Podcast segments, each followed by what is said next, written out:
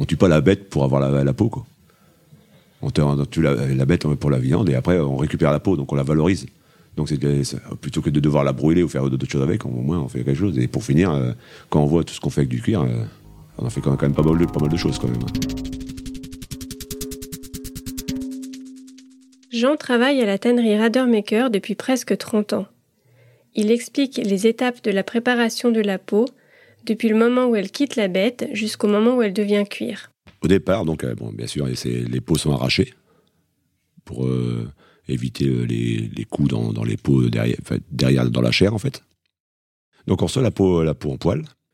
À ce moment-là, on va la préparer. Donc ça veut dire de, découper les flancs ou faire des trous pour pouvoir la, manipuler en fait.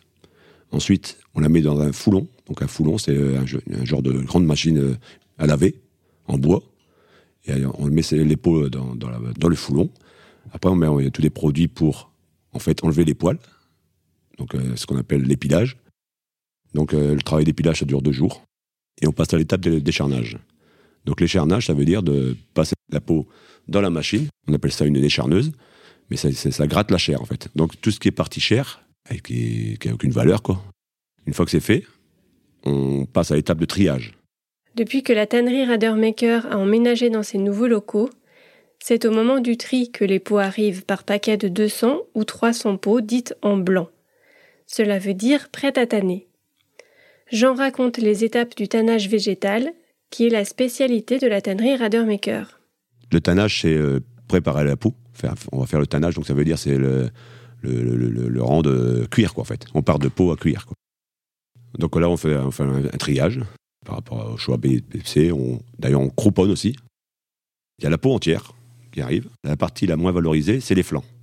Donc c'est la partie ventrale. Donc ça, nous, ce qu'on fait, avant de commencer à travailler, on coupe les flancs. C'est un dossé, on appelle ça un dossé. Donc le dossé, il se divise en... bah, nous, on en fait en trois parties.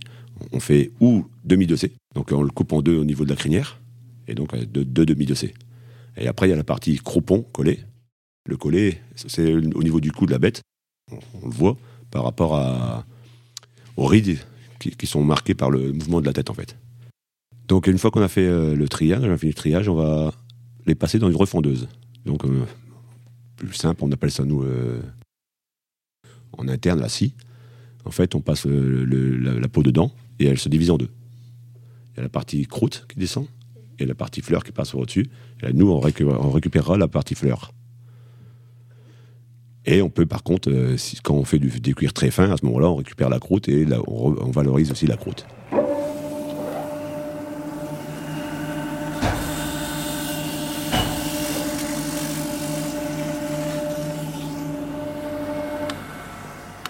Donc une fois qu'on a fini ça, on va passer à l'étape du piclage. Donc on va le mettre au foulon pour préparer la, peau.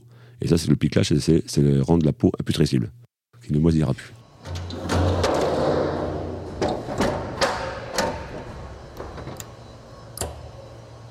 Donc une fois qu'on a fait le travail du piclage, là on va commencer le tannage.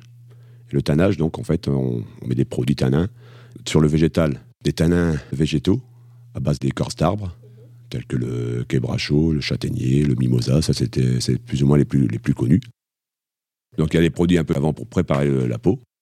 Mais donc après, une fois qu'on a préparé la peau, donc le deuxième jour, on, met les tanins. Et à ce moment-là, on commence à tanner. Et là, on va, tourner dessus entre 15 euh, 13 et 15 heures sur le tanin. Et donc à ce moment-là, ben, ça va tout doucement. Et le lendemain, ce qui se passe, c'est qu'on on vérifie quand même avant de. Donc on coupe une tranche pour voir si c'est bien tanné. Ça arrive qu'il faut tourner un peu plus longtemps, on met un peu de produit. Et une fois que c'est tanné, là à ce moment-là, on va commencer à rincer le, cuir pour pouvoir le nourrir. Et donc ça, reste toujours dans le même, dans le même foulon, dans le même, euh, la même étape.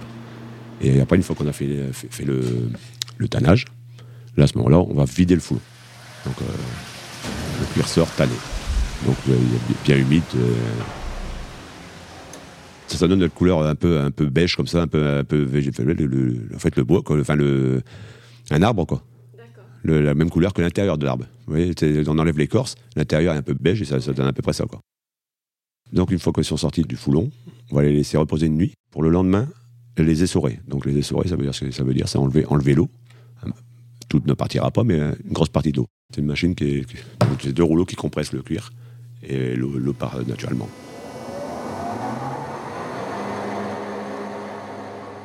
On travaille le dossier. Le dossier, on l'a essoré. Une fois qu'on l'a essoré, on le coupe en deux. Donc pour obtenir deux demi-dossiers. Et là, on va passer dans la, mise au vent, mais nous, on en, en, interne, on appelle ça la lisseuse. Donc on va lisser le cuir pour atténuer les rides, en fait. On les verra encore, mais on le sentira moins.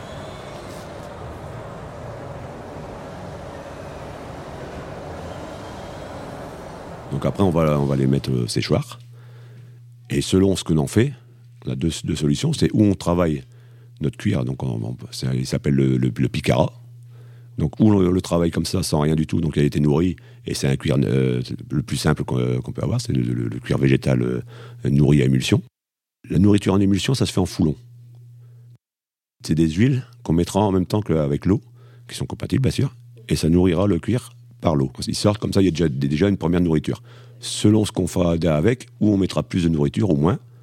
Mais en général, nous aussi, notre façon de, travailler, c'est qu'on on les fait avec une petite euh, graisse, qui est, enfin une petite huile qui est, légère, après séchage. Là, on va prendre les cuirs, on va les passer dans le suif. C'est un mélange de graisse. Donc, on, le cuir est complètement sec, il doit être absolument sec pour que, parce que s'il n'est pas sec entièrement, il peut brûler. Donc c'est vraiment, il faut un taux d'humidité vraiment très bas. Donc on, les place d'abord, avant de passer dans le suif, on les place dans une pièce chaude.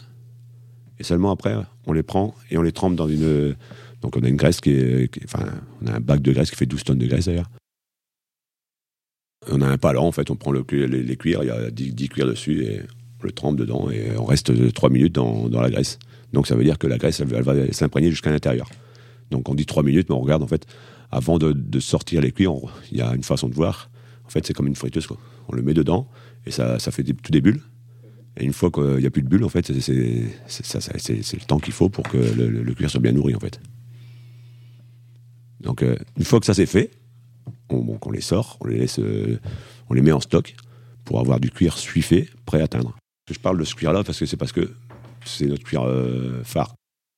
Donc, une fois qu'il est sorti du suif, Là, on les laisse euh, en repos. Et donc, euh, on se, fait, un stock euh, de, enfin un stock en, général de 3 400 demi-dossés pour pouvoir travailler par, par 60 demi-dossés à la fois en teinture. On va retourner au foulon pour faire la teinture. Donc, donc là, à ce moment-là, on, met, mais, on mettra deux jours pour les faire. Donc on les met le jour d'avant, dans l'eau. Là, il y a tout le travail de teinture qui se fait. Il tourne toute la nuit sur un bain court pour euh, percer le cuir. Et seulement le lendemain, on, va, aura la teinture et dans l'après-midi, le lendemain après-midi, on peut les vider. Et là, par contre, on n'attendra pas le lendemain pour les finir. Là, on va les travailler tout directement. Donc on les travaille, là, on recommence le travail des sorages, lissage, et on met pas. Ensuite, donc on aura essoré, lissé on aura mis en prendre le cuir. Le lendemain, on repasse à la, lisseuse, donc à la mise au vent, pour rendre le cuir le plus plat possible. Quoi. Donc une fois qu'il sera entièrement sec, on va repasser encore une fois dans la machine, parce que dans la lisseuse. Quand il sèche, il vient dur en fait. Donc il, se tend en fait. ça, ça, réduit quoi. Comme, comme un linge qui, sèche en plein soleil par exemple, vous voyez que ça, ça, ça, ça réduit quoi. C'est la même chose. Donc on le repasse dans la, lisseuse pour, euh, pour le rendre plus plat. Euh, une fois que ça c'est fait, après ça ira en finition. Donc en finition, ici, donc comme on parle de, cuir très naturel, on a un cuir pur aniline. Donc pur aniline, ça veut dire qu'on a fait simplement la teinture, et derrière ça, on mettra un léger voile d'aniline aussi. L'aniline, c'est une, teinture euh, à l'eau en fait. Et ça vient simplement améliorer la teinte, mais ça permet au cuir de continuer à pouvoir boire même quand on va courir, à cheval le, long de, la mer, par exemple, le cuir prend, prend l'eau, en fait. Le sel, tout ça. Et donc, il faut pouvoir, pouvoir les nettoyer, même euh, facilement, on, rince à l'eau, quoi. Ils font sécher. Et là, à ce moment-là, si, le cuir n'est pas, pas assez nourri, ben, il faut renourrir sans arrêt, quoi. Et nous, on a l'avantage d'avoir, de, faire ce cuir-là. Et donc, en faisant comme ça, l'avantage qu'il y a, c'est que même si on ne le nourrit pas, il restera nourri, en fait. Là, ça, part, ça, passe, ça, partira en finition. Donc, on a une machine, une, appelle ça euh, rotatif quoi. Donc il y a 28 pistolets qui envoient de la, sur les cuirs.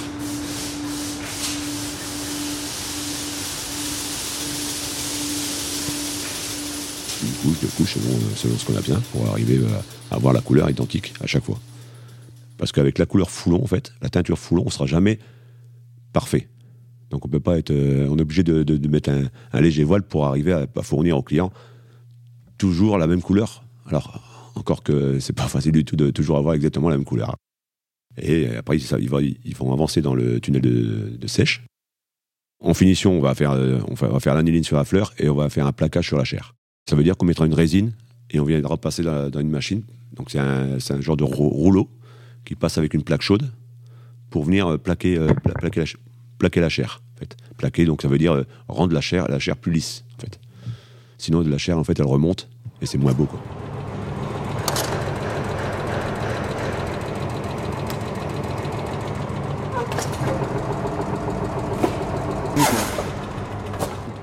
Et après, une fois que ça s'est fait, c'est moi qui, qui fais le tri. Donc euh, à ce moment-là, il y a encore des moments où il y a des choix 1 et choix 2 parce qu'il peut y avoir un, problème qu'il y a eu à une machine ou bien des, défauts qu'on n'a pas vu passer. Et à ce moment-là, bah, il, y a un, deuxième dernier tri avant de mettre en stock. Et là, il y aura le choix 1, choix 2. Et après, on livre au client. Et maintenant, suivez-moi au cœur de l'atelier. David, le responsable de la partie humide, me montre ce qu'il se passe avec les pots destinés à l'ameublement.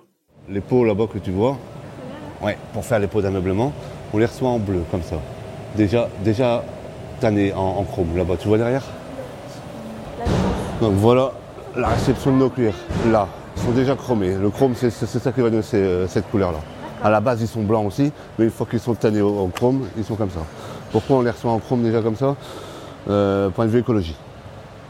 Parce que, parce que chrome dit euh, récupération de chrome, il y a un, traitement à faire pour le chrome pour être bien en, en écologie, quoi, Donc ce serait euh, des instruments supplémentaires. Et donc nous, on les, reçoit déjà comme ça. Ce que nous, on fait, c'est un retanage. Ici, ils sont secs, tu vois. Enfin, ils sont mouillés, mais je veux dire, ah ils, sont mouillés, mais ils restent un peu, un peu secs. Pas comme notre souplesse qu'on a là. Du coup, nous, on va les remettre au foulon. Et on va en refaire un, retanage avec un graissage, une fixation de graisse pour qu'ils restent un peu plus souples. Mhm. Et puis après, ils vont aller en sèche. Ils vont sécher complètement. Et une fois qu'ils sont secs, on les met en lot de 40 et on les met au foulon, re au foulon, pour teinture. Ou du noir, ou du havane, ou du chocolat, ou selon la couleur qu'on a besoin. Donc ils sont teintés végétales après? Non, non. ça c'est juste une, teinture couleur. Euh, ça n'a rien à voir. non, euh, ça n'a pas à voir avec le tannage. Le tannage est déjà effectué, le retannage redonne la, graisse et la souplesse du cuir qu'on veut. Mhm. On les laisse sécher, ensuite ils retournent au fond juste pour la teinture. Et donc après ils sortent. Après teinture, on les sort, on les laisse reposer une nuit sur la charrette. Et le lendemain. Ah, la charrette, le truc. Euh, ouais, là, on, les, on met devant les foulons quand on doit les vider. Donc là, on met les pots sur la charrette. On les laisse sécher, enfin, on les laisse reposer sur la charrette. Et puis ensuite, on va les cadrer là-bas.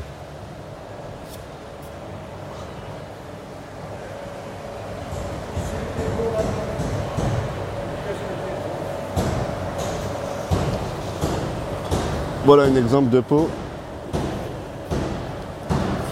Voilà un exemple de peau qu'on a vidé du foulon. Donc elle était humide, celle-là elle est sèche maintenant, tu peux la toucher. Mais tu vois, euh, le, grand il est vers touche. Tu vois, tu vois la souplesse que, ça ah oui, ça n'a plus rien à voir avec ça. Ça c'est dû au retanage, à la graisse qu'on a mis dedans. Et donc on vient ici humide, on fait, on les cadre avec les pinces, on les redresse, on les met au séchoir et ils vont sécher là, jusqu'à sèche complète. Après ça, ils sont ressortis. Et là, généralement, il faut une finition aussi il y a généralement des, petits coups de foulon ou des, trucs qu'on va, on va venir euh, avec une légère finition tout, tout caché. Une fois qu'ils sont cadrés, on les décadre et tu vois le foulon en bois là-bas au bout? Oui. On les met dedans. Ça c'est pour les assouplir. C'est un foulon à sec, il n'y a rien dedans, juste des, pales. On les plie, on les met dedans, on fait tourner 3h30 je crois, 3 ou 4 heures, et ils deviennent tout souples. Tu vois, là, là, là c'est souple là, ici, tu vois, tu l'as, un peu, allez, un peu raide. Ouais. Voilà, on va enlever le frein. Manuel. Avant ou arrière? une fois qu'il est lancé, ça va. Voilà, ça c'est le plus bruyant que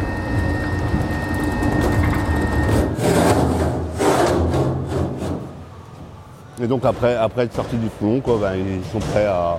Enfin, ils passent au finissage. Ça dépend le, la couleur en fait. Il y a des pots qu'on sort qui vont au finissage avant d'aller au foulon.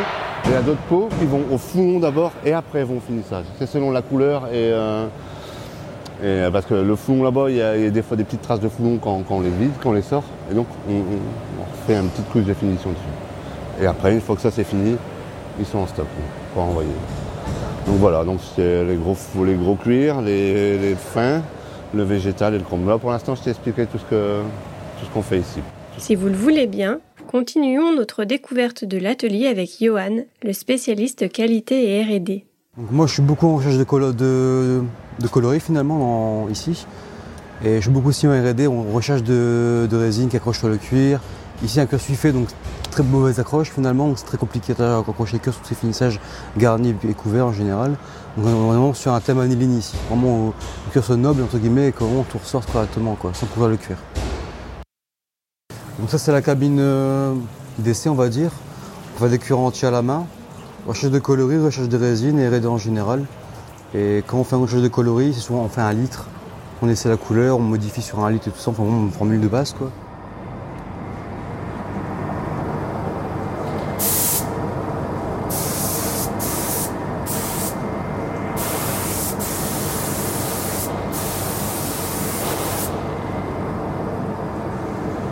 Qu'on est OK, on fait une, grosse production, on en machine directement. c'est la base. Après je me fais aussi tout ce qui est test et R&D, donc c'est-à-dire euh, traction, vest euh, peu importe les tests qu'on peut pour les clients en général, pour les clients, un cahier des charges, tout ça quoi. Et ça en globalité ça mon, domaine. Coloriste, finisseur et R&D. Johan me montre un test au déchirement. Il s'agit de placer un rectangle de cuir dans une petite machine qui pince le rectangle à ses deux extrémités. Ensuite, la machine étire les deux opposés jusqu'à ce qu'il craque. Et bien entendu, le programme calcule la résistance. J'espère qu'il est assez serré. Un petit plateau qui descend. Donc ici on est monté à 100. Bon, on est monté à 180 kg en déchirure, donc ça, c'est très bien, c'est très bon ça. En général c'est 107 kg la minimum pour les clients et là c'est pas mal. Je me tenais. Montons à présent sur la mezzanine. C'est là que se trouve l'atelier de confection où Ignon et Pascal utilisent les cuirs de choix 2 pour réaliser les courroies industrielles et les sacoches techniques. Igno est justement en train de travailler un bandage en friction. Pour l'instant, cela ressemble à une vingtaine de bandes de cuir superposées. Chacune mesure près de 3 mètres de long, 3 cm de large et 5 mm d'épaisseur. L'objectif final est d'obtenir une seule et même bande homogène, plane et arrondie. Bah ici je fais un bandage en, en flexion. Ça veut dire quoi? Bah c'est que je dois prendre plusieurs bandes en largeur euh, différentes. Donc comme ici je mets la largeur des 30 parce que fini il doit faire 25. D'accord. Donc du coup je dois après raboter 2 cm chaque côté et l'autre 3. Pour que ce soit bien droit et tout. C'est pour les freiner les, des presses. Les grosses presses. euh, C'est une roue pour freiner. Une roue pour freiner. Ouais, allez là, tu vois. ça c'est ça c'est les clous, c'est les clous ça, ici. ça, voilà. Et il y a un truc qui vient dessus pour freiner. D'accord. Pourquoi celui-là il est arrondi et celui-là il est tout plat? Parce que j'ai pas encore mis les clous. Ah d'accord. Non, j'en la mettre tous les 16. Si j'en fais moins, ça fait des grandes vagues. Donc après, je recompte 8. Je mets un clou là, il va commencer à redresser par lui-même. Mais pour un, un grand comme ça, comme celui-là qui est presque fini, il faut deux jours. Mais après, je dois encore euh, raboter. Et je dois le cintrer, prendre la forme arrondie. Ça, j'ai une petite machine en bas. D'accord. Je dois tout passer à la machine. Et à la longue, euh, chaque fois que je fais à la machine, ça commence à prendre la forme arrondie. En a pour 10 minutes, un quart d'heure, pour qu'il soit bien arrondi. Tu mets les clous sur le dessus et après tu rajoutes par le dessous les. Les, les rondelles qui sont là, comme ici, vous voyez, ici. Oui, ça c'est le clou, c'est celui-là. D'accord. Après, je vais en mettre une rondelle qui est ici. Je vais la mettre ici comme ça. Je vais vous faire voir. Vous voyez, la rondelle est là. Maintenant, avec euh, le petit appareil que j'ai pour faire.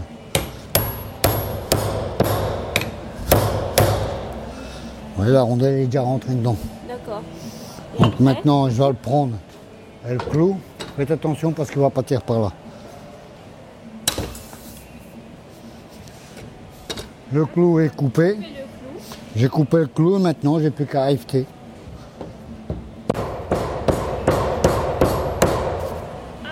Ah, ça arrive souvent. Ça, c'est parce que vous voyez, il a bougé ici. Quand ça bouge, on recommence. C'est- très très très long même. Bah encore qu'il y a des collègues qui donnent un coup de main parce que autrement, sans vous mentir, sans mentir, je ne sors pas tout seul. C'est pas évident. Spécialiste de ça Les Bah. autres t'aident Bah les autres ils donnent un coup de main. Ici il faut tout savoir faire. Faut être euh, polyvalent. Des fois je donne un coup de main à Pascal, Pascal me donne un coup de main, euh, je donne un coup de main aux collègues là-bas. À part les bureaux, ça je le fais pas. Je vais faire un sac, comme ça tu vas voir. La personne à l'accent trous caractéristique du. Nord est Pascal. On a une machine pour Il fabrique avec dextérité des sacoches et des étuis très solides pour les professionnels. Il réalise pour moi une des sacoches dont il a le secret, avec des coutures en coin. 10 trous, et voilà. Figurez-vous que son savoir-faire est ancestral. Cette technique de couture en coin n'est malheureusement plus enseignée en maroquinerie. Maintenant, ça les côtés. Arrondir. On va le coller les côtés.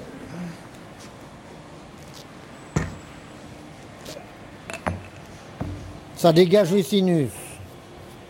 Un côté c'est le cuir et l'autre côté c'est du bontex, un genre de carton pour doubler. Laisser tirer un petit peu et on le colle. On tape un petit peu, on coupe le coin. Fait un petit trait là. Ça c'est le côté. Maintenant je vais faire une petite couture de déco.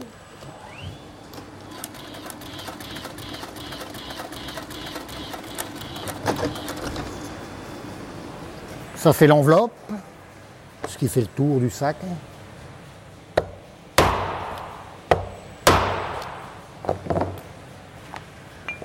Un petit trait de déco.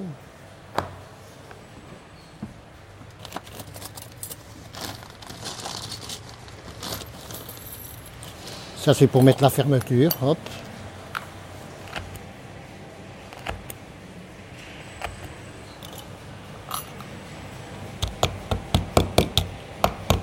Et voilà, la fermeture elle est mise. Non, il faut tracer pour mettre la bandoulière. Faire mes petits trous.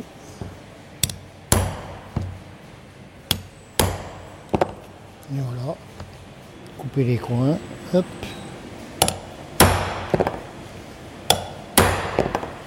Voilà. Maintenant, on va mettre. Ça, c'est pour mettre l'ardillon. Un emporte-pièce pour mettre le trou d'ardillon.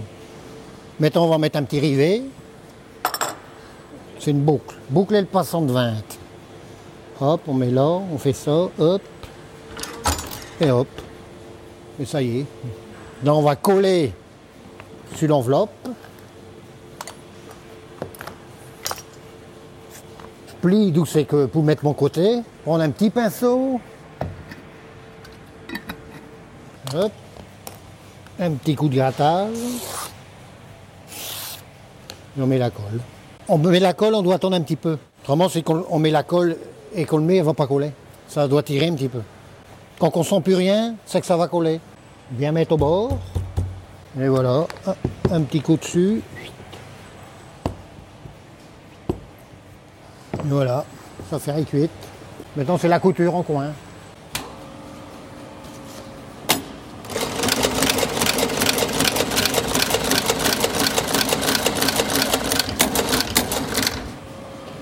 Et voilà, c'est cousu. Brûler les fils, si on n'a pas de mâche arrière. On va couper les, les coins pour mettre euh, les renforts. Ouais, avec la presse. On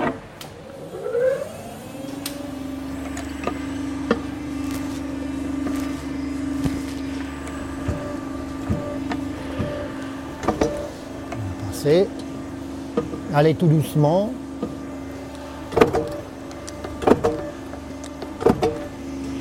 Voilà, ça c'est les renforts. Maintenant on va les mettre les hop et c'est l'affaire est cuite. Plier les coins, hop. Et on va mettre les coins. Hop.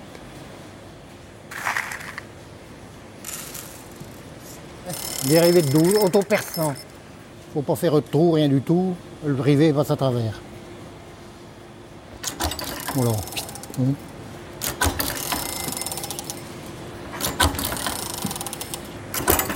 Voilà, ça qui est fini. Au fait, ici c'est Igno qui s'occupe de la musique et elle se propage dans tout l'atelier.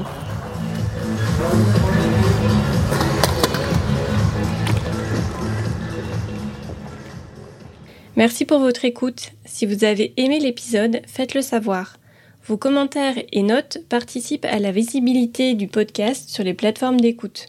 Vous avez entendu les tanneurs de Radermaker. Leur tannerie a 150 ans d'existence et pourtant une voix de jeune femme espiègle. Le lien vers son interview exclusive se trouve dans le texte de l'épisode. La prochaine fois, Jean-Christophe, le responsable d'atelier, sera au micro. Ce que Jean a dans la peau, c'est le management. Ou bien est-ce la formation Ou alors, la relation commerciale. Bref, vous l'entendrez, il kiffe. À bientôt dans le podcast Dans la peau.